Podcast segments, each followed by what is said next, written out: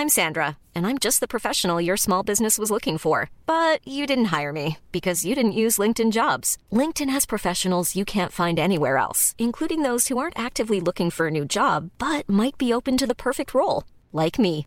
In a given month, over 70% of LinkedIn users don't visit other leading job sites. So if you're not looking on LinkedIn, you'll miss out on great candidates like Sandra. Start hiring professionals like a professional. Post your free job on linkedin.com/people today.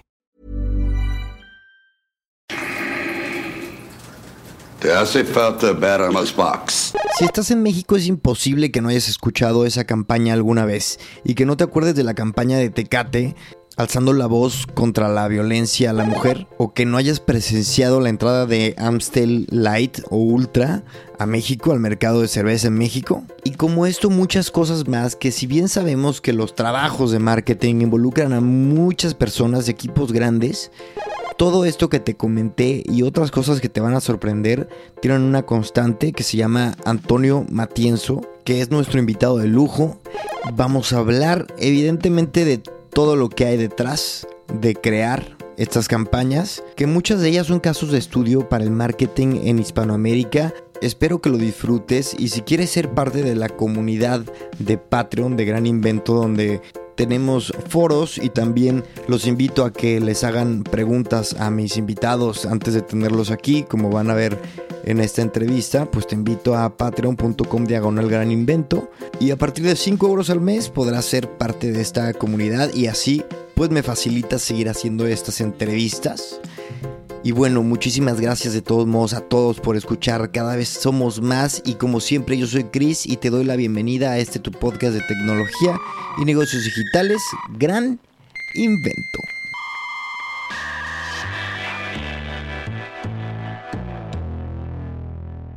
Antonio Matienzo, muchas gracias señor por estar aquí. No, gracias por la invitación, un gustazo. Con Antonio, cuéntame en qué andas ahora mismo. Pues mira, llevamos eh, desde marzo eh, rediseñando y acomodándonos y pronosticando esto que no sé si bien o mal estamos llamando, se llama la nueva normalidad. Eh, a partir de que la pandemia se oficializó y cambió la forma de vivir a nivel mundial, eh, las marcas también se, han tenido que adaptar y se van a tener que adaptar a esta nueva forma de, en la que el mundo va a funcionar. Entonces, la verdad, mucho tiempo hemos estado encerrados eh, con este home office, cada quien desde su trinchera, desde su casa. Eh, primero aprendiendo a trabajar así, aunque en la compañía nosotros teníamos ya la prestación de home office la verdad es que nunca la habíamos ejercido de la forma en la que la hemos ejercido ahora.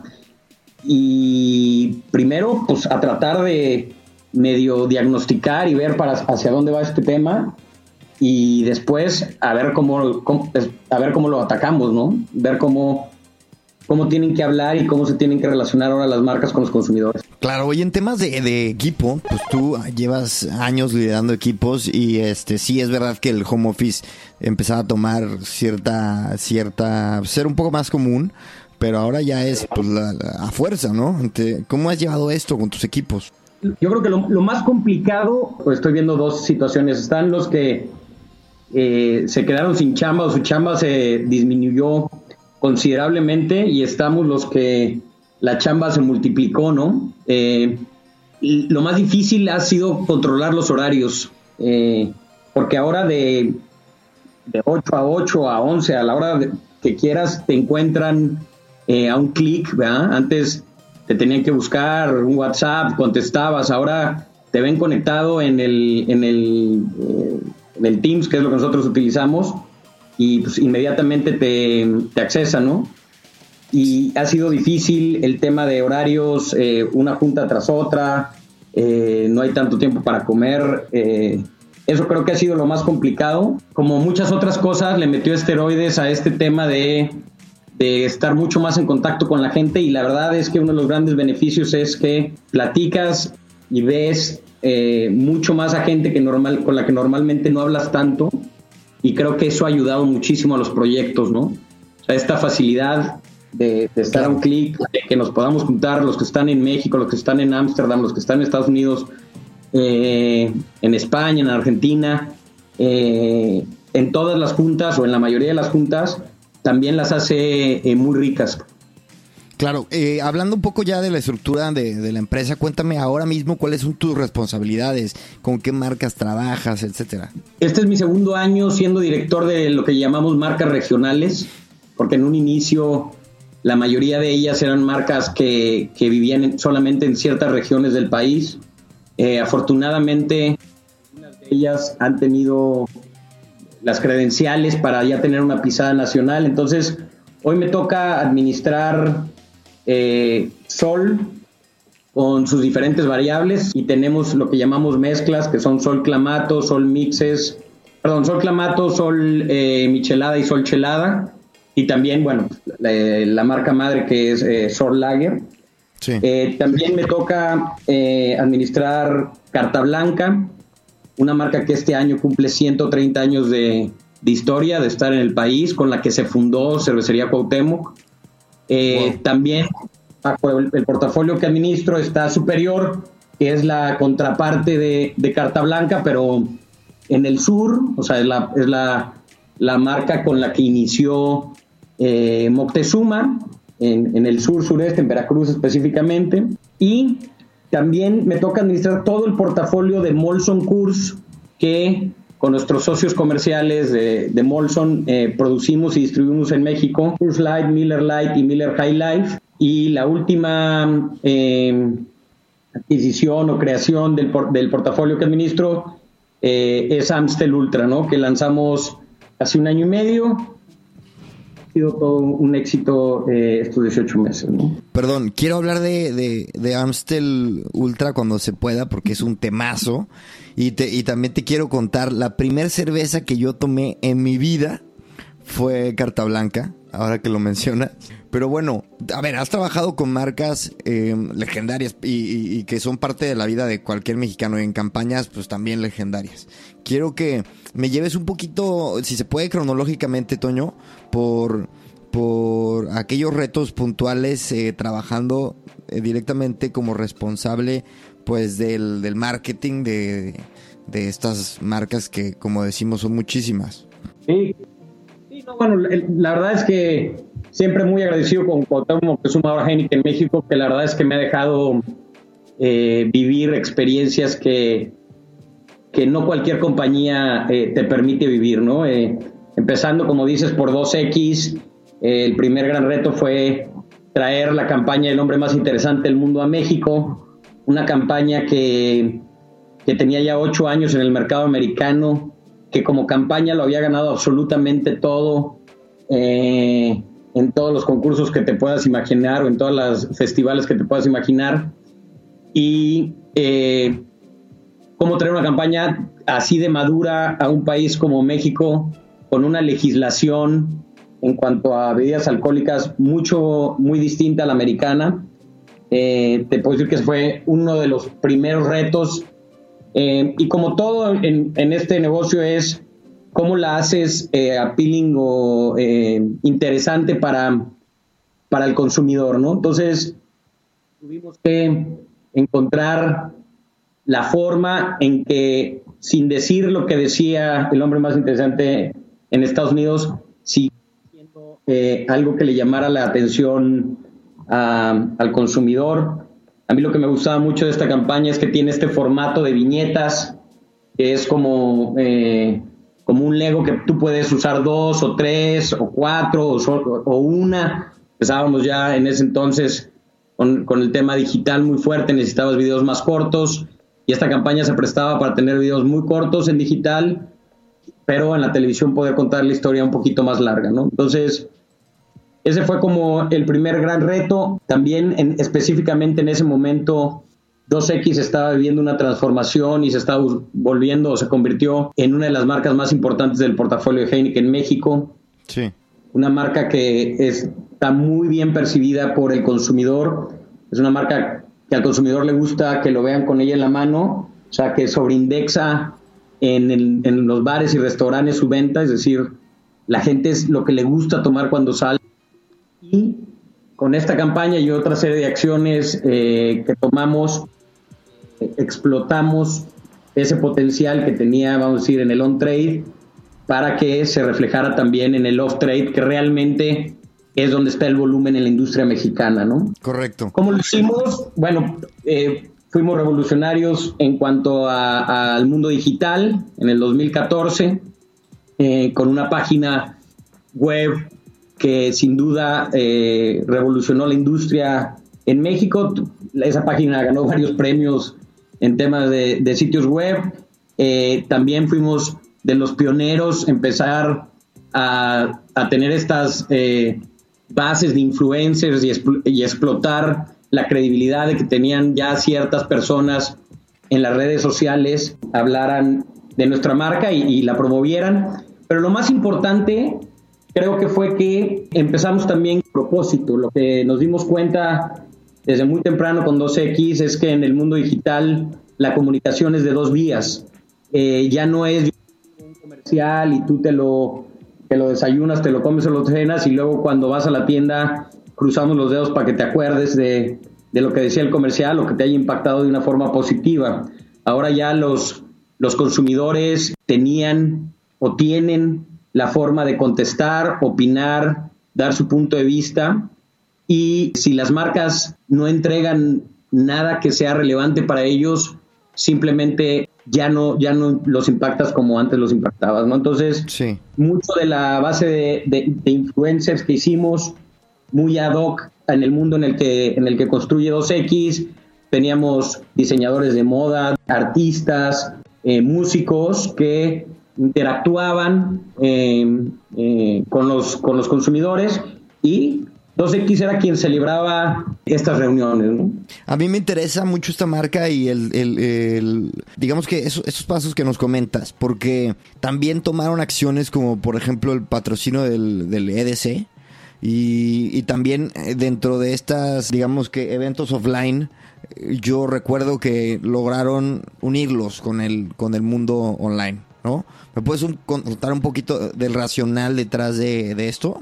Sí, como te digo, se volvió entrando al mundo digital lo que te das cuenta o lo, que o la realidad es que el, consumidor interactúa, ¿no? Entonces, el EDC era un evento que está muy ad hoc principios de la marca, la música electrónica, jóvenes, muy trendsetter, vamos a decir, o sea, muy lo que viene, no todo el mundo en México lo conocía, podrías decir que al principio era, era medio de nicho, pero los jóvenes sabían específicamente qué, lo que era, ¿no? Entonces, eh, para nosotros era muy importante que la experiencia, porque además el EDC es, está basado en experiencias, o sea, porque cuando yo me acuerdo la música electrónica cuando empezaba o en sus principios decías, oye, güey, ir a ver un güey tocar atrás de una, eh, de una mezcladora, ¿qué chiste tiene, no? No, bueno, pues el chiste es lo que él puede eh, crear y el EDC lo que hizo fue vestirlo de una serie de happenings eh, impresionantes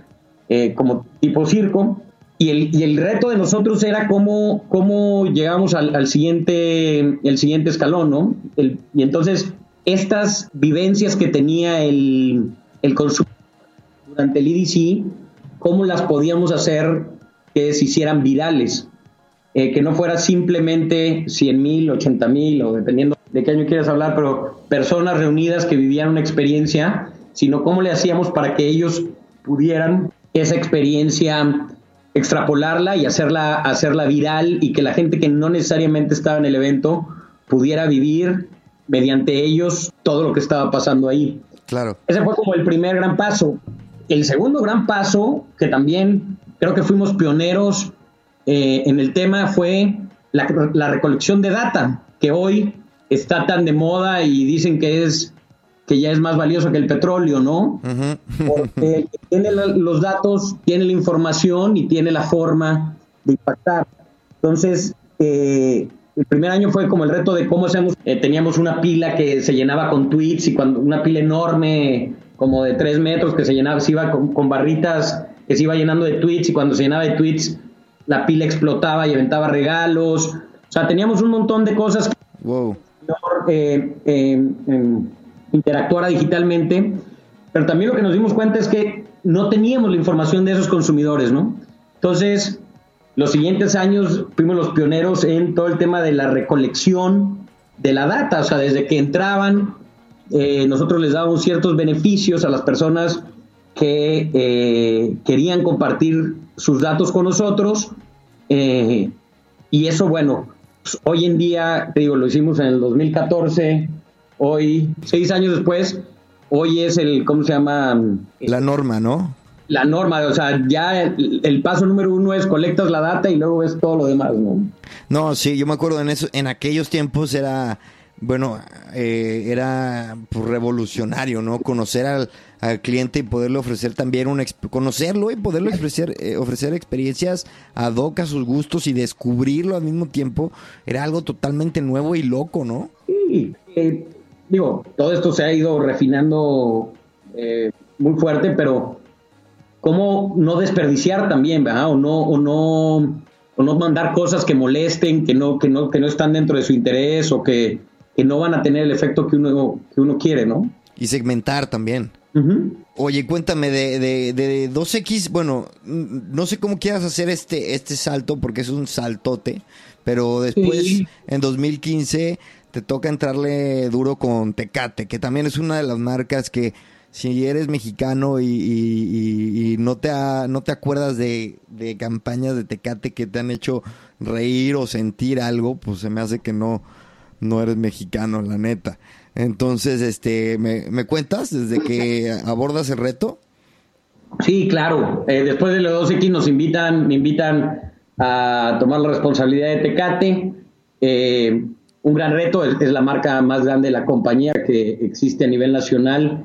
Eh, sin duda, una de las marcas mexicanas más grandes. Y, el reto era cómo, cómo la manteníamos vigente, cómo le podíamos, cómo podíamos tomar el lugar que Tecate ya tenía, o sea, de marca grande en México. O sea, el reto era, ¿qué hacen, qué hacen las marcas eh, cuando tienen ya eh, un cierto tamaño? Y la respuesta es muy fácil, es, tienes una responsabilidad porque tienes una base de consumidores y de clientes que creen en ti, que te escuchan, ¿verdad?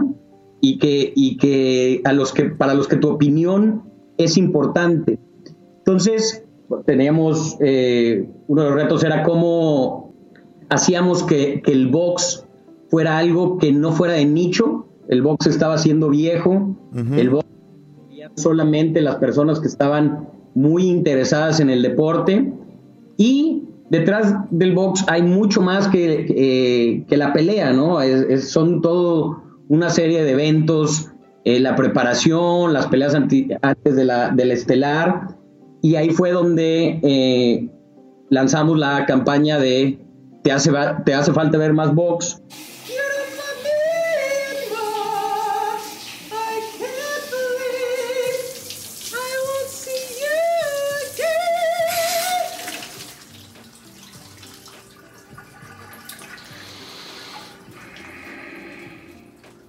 Te hace falta ver más box. Mucho box. Con Sylvester Stallone. Eh, que bueno, fue todo eh, un hitazo. Es, fue un tema cultural eh, en México. Es una frase de las que se vendieron playeras que nosotros no hacíamos, de que se usaron los miles de memes.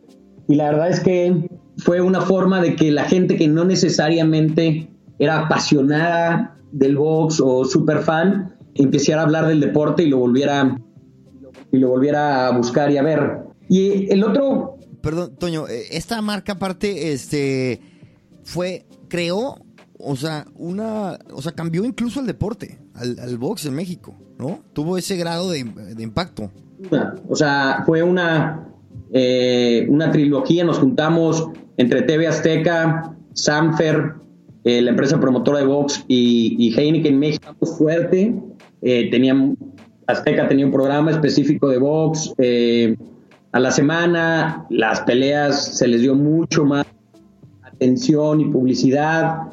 nosotros, por nuestra parte, con la campaña y Sanfer trayendo peleas mucho interesantes y relevantes. ¿no? Cuéntanos de la, de la otra, de la otra faceta de, Tecate. El, otro gran reto era cómo eh, manteníamos encontrábamos un propósito, eh, la razón de ser o, el, un propósito y, una postura eh, de Tecate sobre un tema. Y fue cuando nuestra agencia creativa Nómades con Pablo Batle trae la idea de que tuviéramos una postura eh, y habláramos en contra de la violencia contra la mujer, ¿no?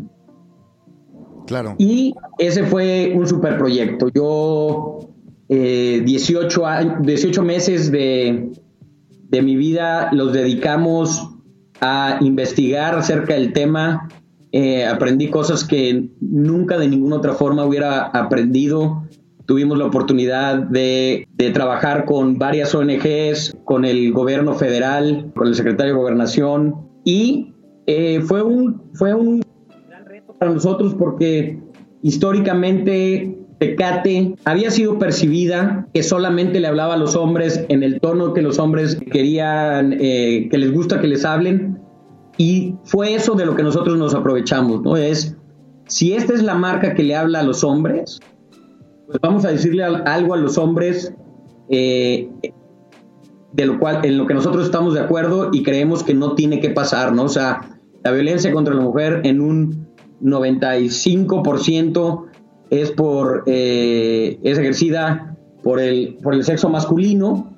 Entonces, nosotros, como la marca del hombre, o como una de las marcas que le habla a los hombres, pues tenemos que eh, decir cuál es nuestra creencia y cuál es nuestra postura. Y la postura fue algo que nunca se había visto en la mercadotecnia, yo creo que en el mundo, te puedo decir en México, es la primera vez que yo oigo que una marca te, no la compres. Que si tú te comportas de cierta forma, no nos interesa que nos compres ni que te vean con una tecate en la mano. Correcto, sí. Y esto, cuando le dije a mis Patreons, a mis, mis Patreons, mis sponsors, que iba a hablar contigo, este me, pidieron que hablara sobre este tema, sobre la publicidad digamos que, una de las reglas de las reglas de oro es pues, nunca le digas a, que, que, no lo quieres a alguien, ¿no? Este, y ustedes pusieron pusieron ese golpe que para los que nos dedicamos al, al marketing es pues inédito, tú lo has dicho. A un hombre no define su fuerza su imagen, su valentía, su coraje, su rudeza, ni su orientación sexual. A un hombre lo define como trata a una mujer.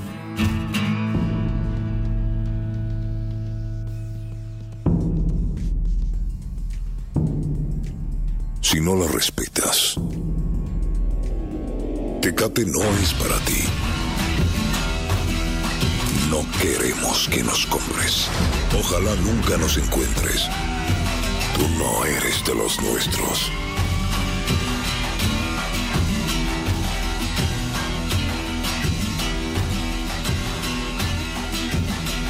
Tecate por un México sin violencia contra la mujer. Lo que pasa es que ahí es donde realmente tú haces un, statement, ¿no? O sea, donde realmente defiendes tu punto. O sea, hay cosas más importantes que vender cerveza, ¿sí? Sin duda, hay muchas cosas más importantes que vender cerveza. Y hay cosas por las cuales Heineken México está dispuesto a vender cerveza si eso significa que las cosas no van a pasar, ¿no? Y aquí, es, aquí te quiero, aquí quiero hacer un paréntesis, porque uno de los primeros retos con los que nos enfrentábamos era, ¿sabes qué? No va a haber ninguna ONG que quiera trabajar con nosotros porque somos una marca de alcohol. El alcohol está muy relacionado con la violencia.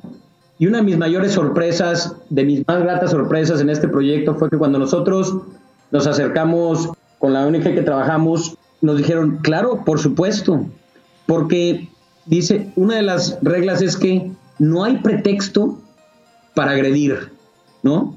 No hay pretexto para agredir a nadie obviamente en este caso específico no hay pretexto para agredir a una mujer. Claro. Y para ellos era importante eh, también relacionarse con una, marca de con una marca de cerveza porque muchas veces los agresores se justifican bajo los efectos del alcohol. Y entonces, si sabes que con alcohol te pones agresivo, modérate, ¿verdad? Porque hay agresores que toman alcohol y hay agresores que no toman alcohol. Entonces, si esa es la variable, modérate. Ya lo sabes, no, no, no lo repitas, modérate, ¿no? Claro. Eh, no el alcohol no es una justificación. Entonces, sí, ahora, ahora, digo, ese fue el partiaguas con, con Tecate, pero, pero las marcas hoy sin duda tienen que tener una postura y la tienen que defender a capa y espada, ¿no? Eh, este, este proyecto fue mucho más que, que, una sola, que una pieza de comunicación.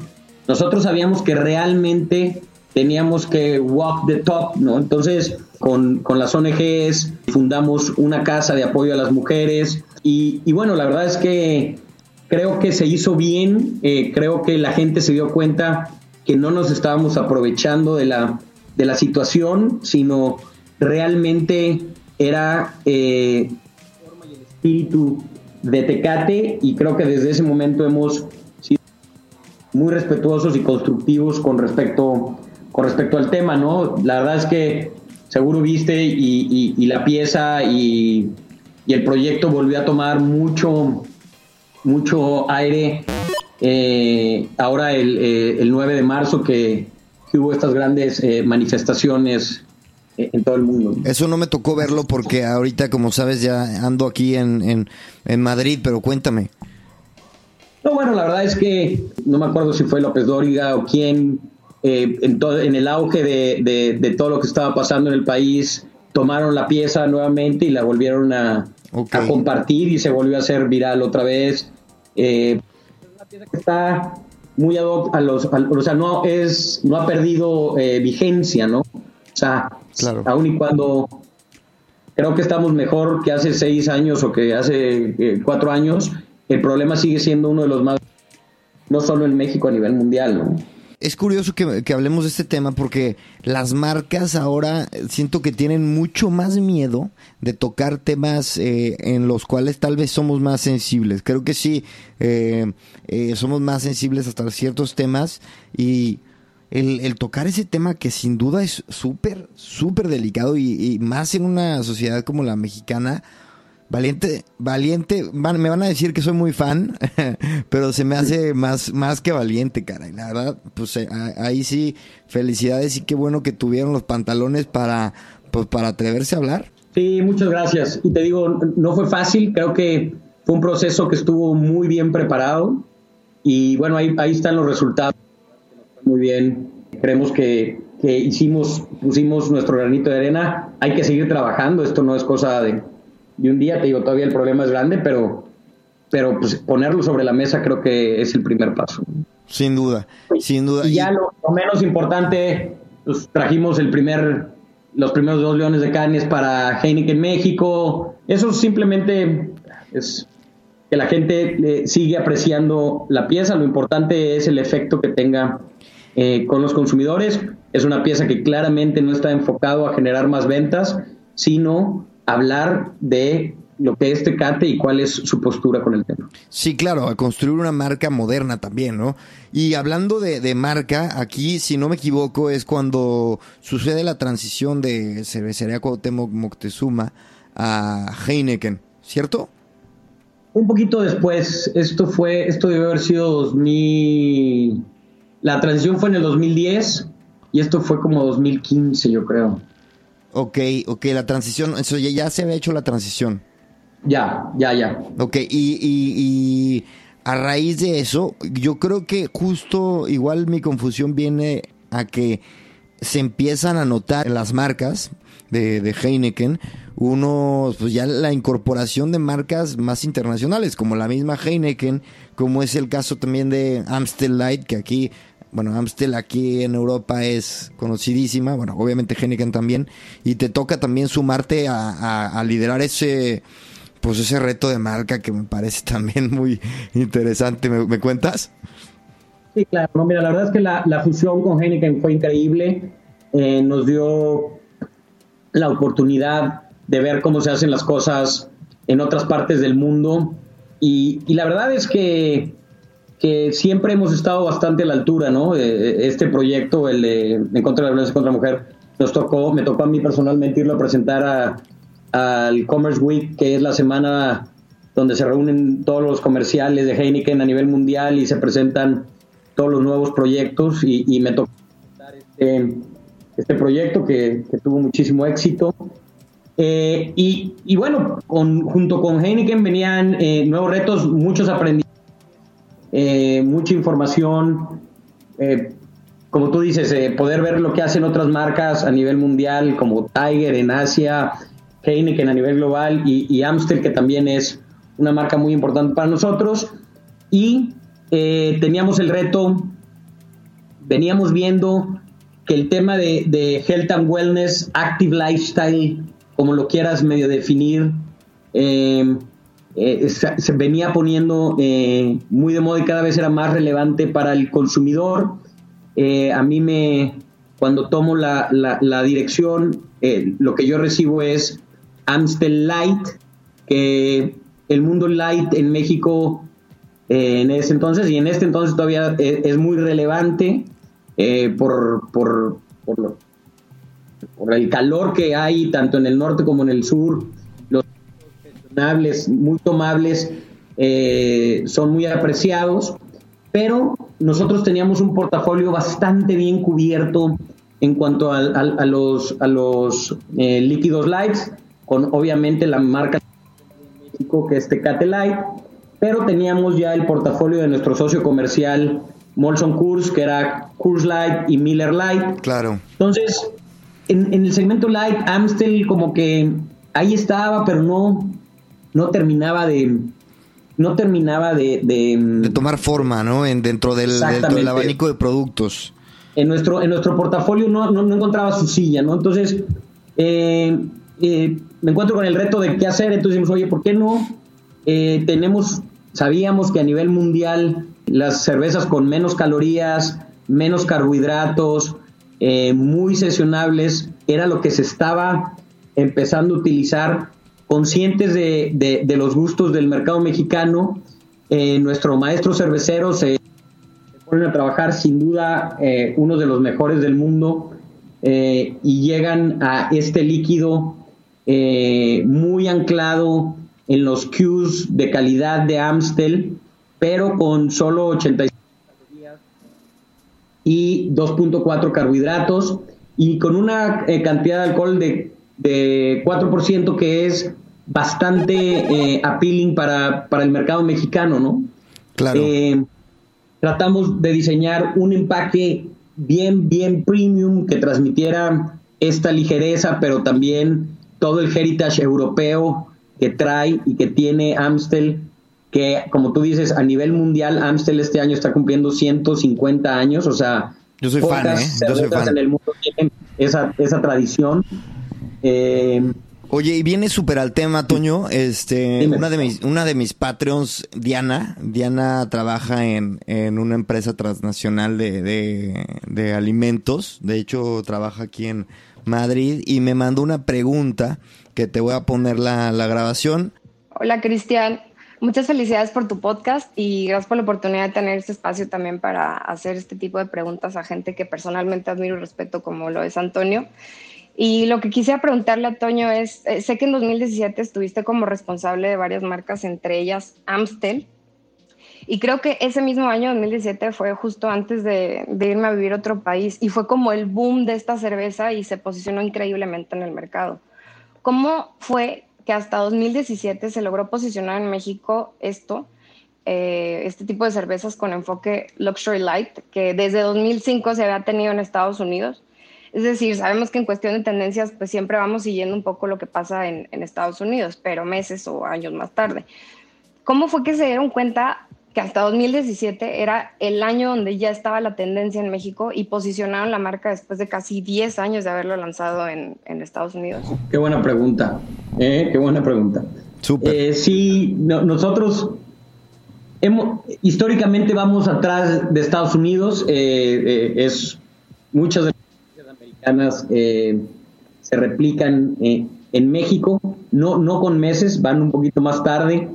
Creo que nosotros estábamos conscientes de la, de, la tendencia y de la, del potencial, pero como todos los proyectos llevan tiempo, o sea, yo creo que nos tardamos un año, un poquito más en preparar todo el proyecto. Eh, eh, es, no es fácil eh, lanzar una marca nueva en una industria como la cervecera que está como muy, ya tienen los consumidores, vamos a decir, muy, muy definidos, están...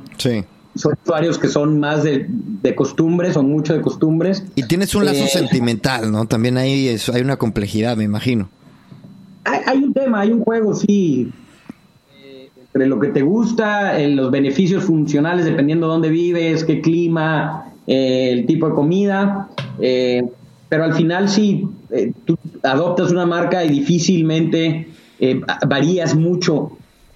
Hoy por hoy el mercado mexicano, ¿no? Esto va a cambiar.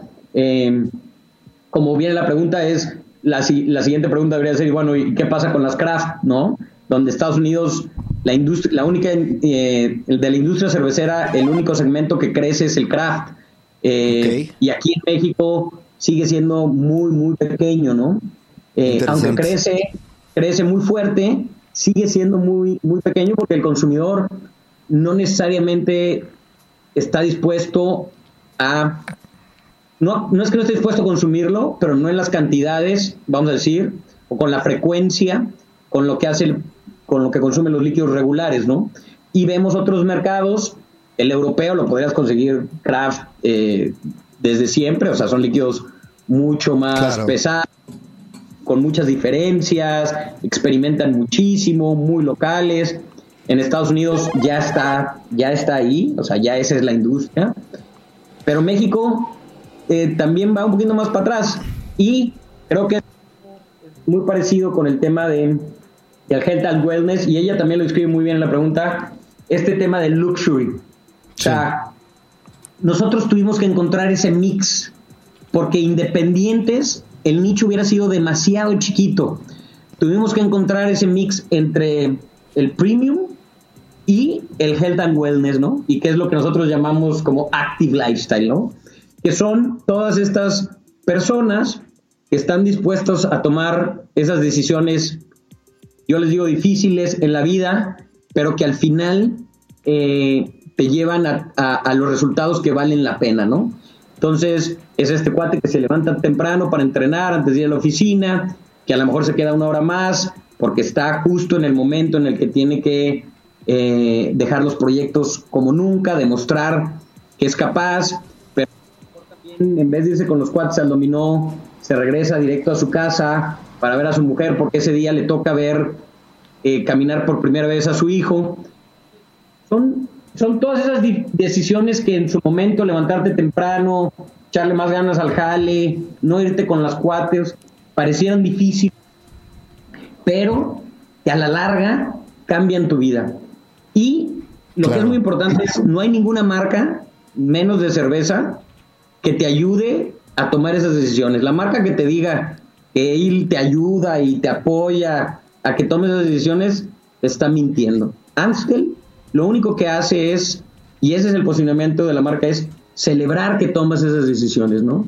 Si estás cuidando tu ingesta de calorías, lo que estás comiendo, para después poderte echar más taquitos el fin de semana, bueno, pues Amstel te acompaña y te ayuda a celebrar eh, esas decisiones que el único que puedes tomar eres tú. Yo te cuento, eh, cuando me, vine a vivir aquí a Madrid hace tres años y medio y regresé, no, no había regresado para nada más que fui hace justo un año a la boda de mi mejor amigo y regresé y me sorprendió que de repente yo decía, ¿y esta cerveza cuál es? Como, porque la gente lo pedía como ultra, ultra, ultra. Yo decía, ¿qué es esta locura?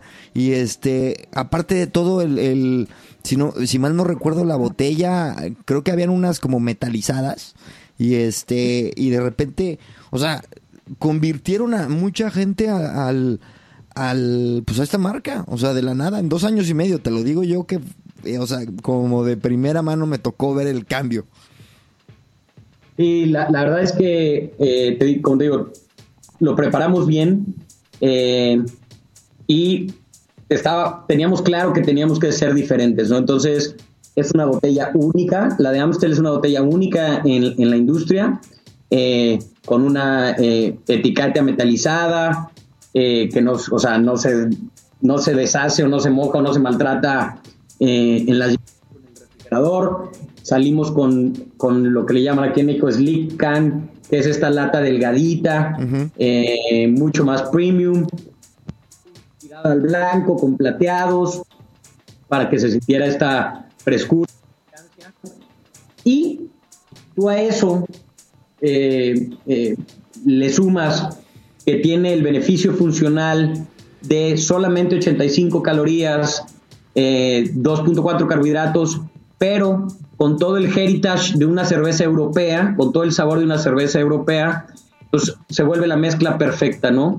Y eh, uno de los grandes éxitos eh, que ha tenido la marca es que eh, pocas marcas incluyen de la forma en la que Amstel lo hace a, las mujeres, ¿no? Entonces, es una cerveza para mujeres y para hombres. Eso ha sido también muy importante porque era un segmento en el que una marca de cerveza se dirigía eh, vamos a decir, frontalmente. Cuéntame más de esto, o sea, el, reto de, de, hecho lo estábamos hablando también eh, con mis con mis Patreons, el, eh, esta cerveza es apasionante en temas de branding también por lo que acabas de decir, el mensaje, el, el como el, el, guiño a la, a la mujer que pues también es, es algo que, no se veía antes. O sea, ¿qué, la verdad es que la verdad es que, digo, es muy fácil eh, opinar leyendo el, periódico de lunes, pero, eh, pero pues en este país hay más mujeres que hombres, ¿no? Y, y en el consumo eh, no están tan, em, tan lejos de los hombres. Entonces, es, es un target súper grande que el resto de las marcas de la industria no necesariamente, al que el resto de las marcas de la, de industria no necesariamente le estaba les estaba hablando, ¿no? Entonces, eh, eh, parecía como algo, parece hoy algo lógico. Eh, la verdad es que para nosotros fue muy sencillo. también tenemos información que mucho de la cerveza que en casa es la compra de las mujeres. Entonces, cuando appealing al target, pues esa es la que compra, ¿no? Y entonces eh, también lo que hemos descubierto es que también los hombres han entrado a la categoría porque, bueno, ellos hubieran a lo mejor preferido otra marca en, al inicio, pero esa es la que su mujer compró y era la que había, y la prueban y dicen, oye, esto está igual de bueno o mejor que lo que tomaba antes y, y se quedan con ella, ¿no? Está brutal. Eh, actualmente con las marcas regionales, ¿cuál nos va a sorprender o cuál va a dejar un legado para los estudiosos del marketing como, como estas que hemos hablado? No, bueno, para mí Carta Blanca sin duda eh, eh, es uno de mis grandes amores. es una marca con toda la tradición cervecera. México es el primer exportador de cerveza y, sin duda Carta Blanca es una de las marcas más representativas de la industria cervecera en México. Y a mí, eh, este es otro de, eh, de los retos que yo me encontré cuando a manejar carta blanca, es que en ese momento todas las marcas queríamos hablarle a los jóvenes y reclutar, ¿no? Y cuando tú te metes a las tripas y a los números y a la data de, de Carta Blanca, te das cuenta que su consumidor es el consumidor tradicional, es un consumidor fiel y otra vez es un consumidor al que no necesariamente todas las marcas les hablan, ¿no? O sea, si tú ves las campañas de la industria en general, pues son chavos, buena onda, pasándosela bien, este, en un, en un restaurante o en una terraza. Y Carta Blanca lo que tenía es que no solo en el norte, ¿eh? a nivel nacional, pues es una marca de tradición que a la gente de más de 35 le, llama mucho la atención, es una marca que nunca ha cambiado su receta, que sigue cumpliendo eh, con un sabor muy mexicano. Eh, eh, muy característico de las, de las cervezas mexicanas y que en este target, eh, en esta gente, en estos, vamos a decir, señores y señoras, Blanca seguía haciendo, seguía haciendo su, su volumen y nosotros no necesariamente estábamos reconociendo pues este amor por la marca y no, no les estábamos hablando. Entonces, lo primero que hicimos fue tratar de hacer comunicación mucho más ad hoc eh, para este target. Eh, sacamos eh, la campaña que te la mando para que, para que la tengas. Una campaña que hablaba acerca de si hay carta blanca y norte. La campaña hablaba de todos, de, de, hijos agradeciendo a sus padres biológicos o no biológicos el apoyo que habían tenido durante toda su vida porque ellos ¿no? entonces tenemos historias bien bonitas de, de un cuate que de Saltillo que, que pues, él toda su vida quiso ser actor y el papá tenía ranchos entonces él estudió la carrera de agronomía agronomía y cuando terminó le dijo papá esto fue lo que tú me pediste y ahora sí este me toca hacer lo que lo que yo quise y el papá le dice tienes toda la razón y, el chavo ahora se dedica a la actuación. Eh, tenemos otra historia de un papá que eh, se fue a Estados Unidos para trabajar y entonces no vio tanto los hijos y cuando regresa la relación. Entonces, eh, estos momentos donde, donde los papás que son los tomadores de cerveza, reconocemos el trabajo y, y, los esfuerzos de los papás que son los tomadores de carta blanca y los hijos que ahora que son padres también, porque ya no son eh, chavitos tampoco. Claro. Eh, eh, esta escuela que, les dio los padres con los que sin duda en algún punto tuvieron diferencias, pero hay cosas que con una carta blanca se pueden remediar y cuando tú tienes cierta edad y maduras te das cuenta de por qué tu, tu padre y tu madre hicieron ciertas y agradeces, ¿no? Y ese es el tono con el con el que hemos venido hablando con Carta Blanca. Eh, hoy por hoy el reto es, teníamos ya filmada eh, la campaña para este año y justo antes de salir nos tocó el tema de, de, pues, no poder salir a comunicar porque como sabes la producción y distribución de cerveza se detuvo durante dos meses en México. Y lo que hicimos estos dos meses fue modificar y ajustar la campaña para que fuera, eh, para que tuviera sentido ahora que regresamos, ¿no? Y entonces modificamos algo las piezas y ahora están mucho más dirigidas a promover que la gente se quede en su casa, guarde la sana distancia y, con, y consuma con moderación, ¿no? Entonces son piezas con un target, otra vez, más adulto, más popular, en un tono mucho más relajado, juguetón, sin caer en la broma, en la broma, vamos a decir, de, de, payaso o de, chiste, con unos toques de, llamamos de wittiness, de, eh, de gracia, y que lo que buscamos es, pues ahorita lo más importante como compañía, no solo para todas nuestras marcas, pero como compañía, eh, es promover la salud, ¿no? O sea, ahorita otra vez, como hablamos hace, hace rato, ahorita más importante que vender es que la gente, si puede, se mantenga en su casa, si tiene que salir, use cobrebocas, eh, mantenga la distancia, se limpie las manos, eh, no hagamos cosas que no necesitamos. Y lo que siempre ha sido muy importante para nosotros es que consumamos con moderación. Eh, este es un desinhibidor, es un producto que hace los momentos más agradables siempre y cuando se haga con, con moderación. Y entonces enfocamos las campañas, eh, bueno, las piezas, la campaña, a que promovieran estas acciones y eso es lo que, tenemos al aire desde hace un par de semanas. Perfecto. Oye, tú, ¿sabes este tema? Este, perdón, este podcast es, es tecnológico eh, y quiero que me, un poco alineado a esto, me digas, a raíz de que empezaste al día de hoy, ¿cuáles tú dirías que son los tres cambios más notables que ha brindado la era digital en temas puntualmente de marketing o más allá de, digamos, el teletrabajo y cosas obvias como, como eso, en temas de marketing que ¿Cuáles dirías que son estos tres cambios más fuertes?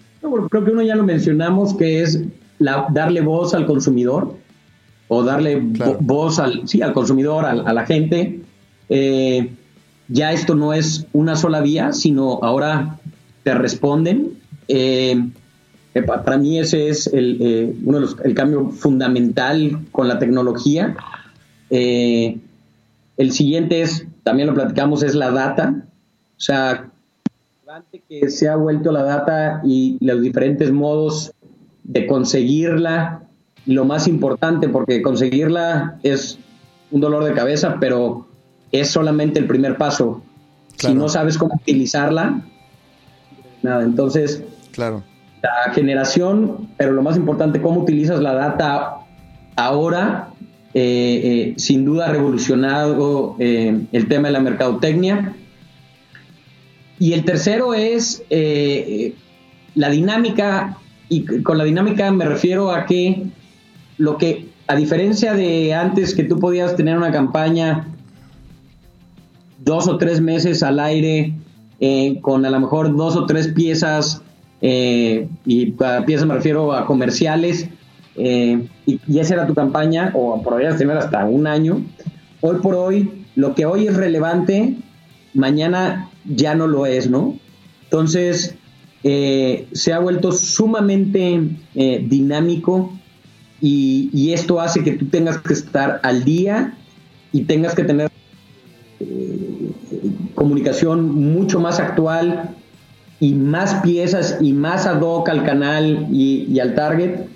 no te vuelves irrelevante en 24 horas. Puedes tener algo que sea sumamente impactante pero, pero mañana va a salir otra cosa que va a ser eh, eh, igual o más impactante y el acceso a la cantidad de información que tenemos hoy hace que, ya haya poco eh, engagement o poco o todos estén peleando por top of mind y hay una cantidad de información que te hace poco relevante muy rápido.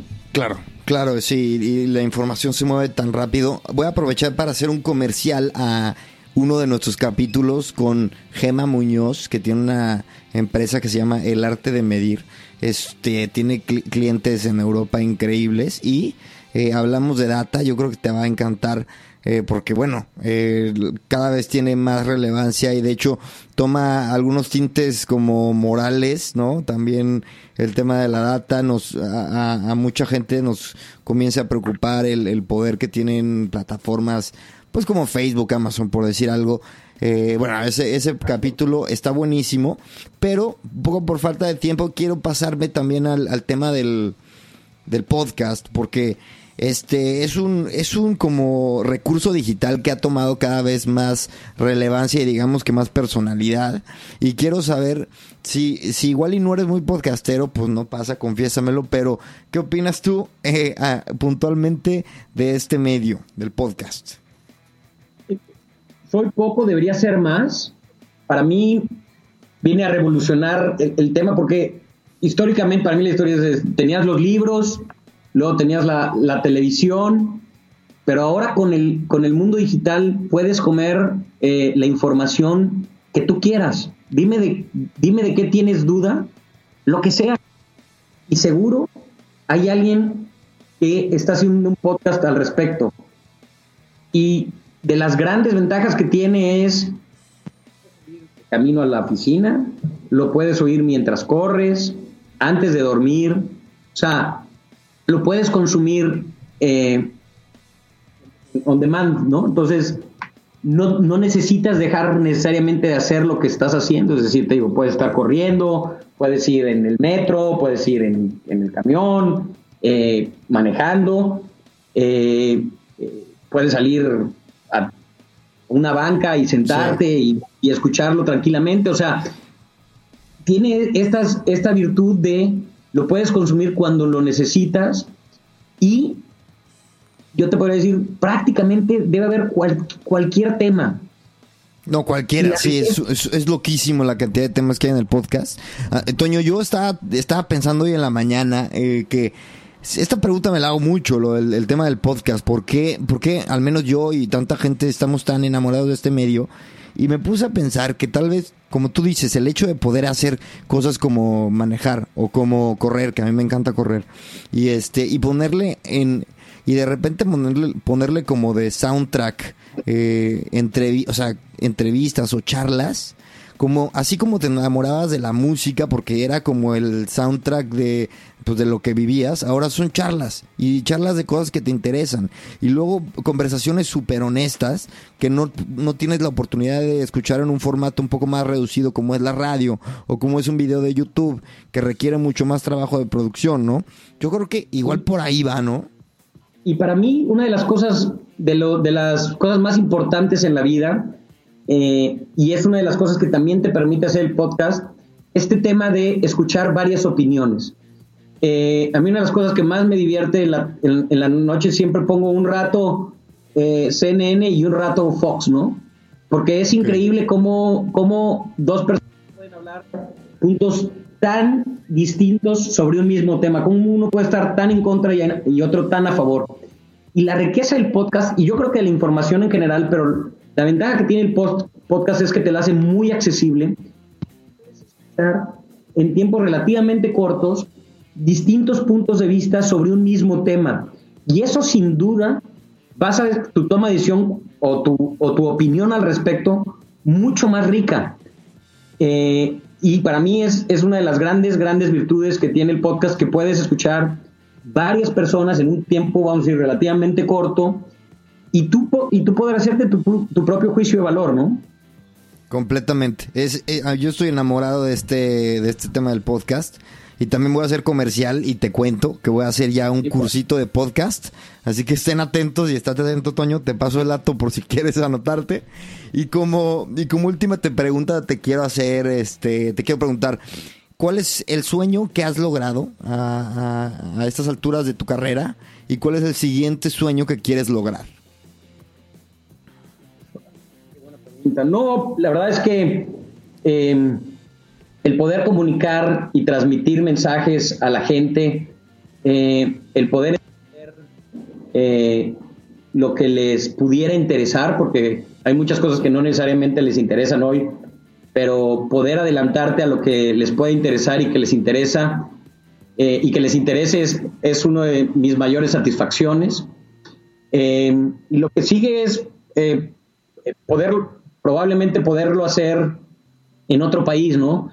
Eh, eh, profesionalmente no me ha tocado eh, la chance o la suerte de trabajar en, otro país y, me gustaría ir a hacer lo que he logrado en México en algún otro país, conocer otras culturas en, el ámbito profesional y, ir a poner mi granito de arena en, en alguna otra parte. Yo creo que eso es lo que sigue. Estoy enamorado de la industria. Mucho lo que haga. Ojalá la oportunidad eh, pueda seguir siendo con Heineken. Eh, estoy seguro que de alguna forma se podrá, se podrá arreglar.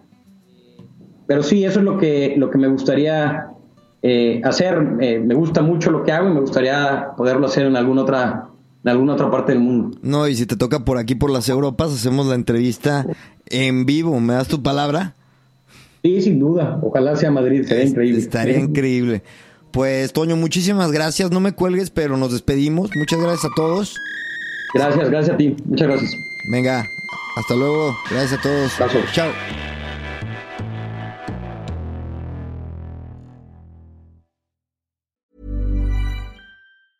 Hi, I'm Daniel, founder of Pretty Litter. Did you know cats tend to hide symptoms of sickness and pain? I learned this the hard way after losing my cat, Gingy. So I created Pretty Litter, a health monitoring litter that helps detect early signs of illness by changing colors, saving you money and potentially your cat's life. Pretty Litter is veterinarian developed, and it's the easiest way to keep tabs on your fur baby's health right at home. Go to prettylitter.com and use code ACAST for 20% off your first order and a free cat toy. Terms and conditions apply. See site for details.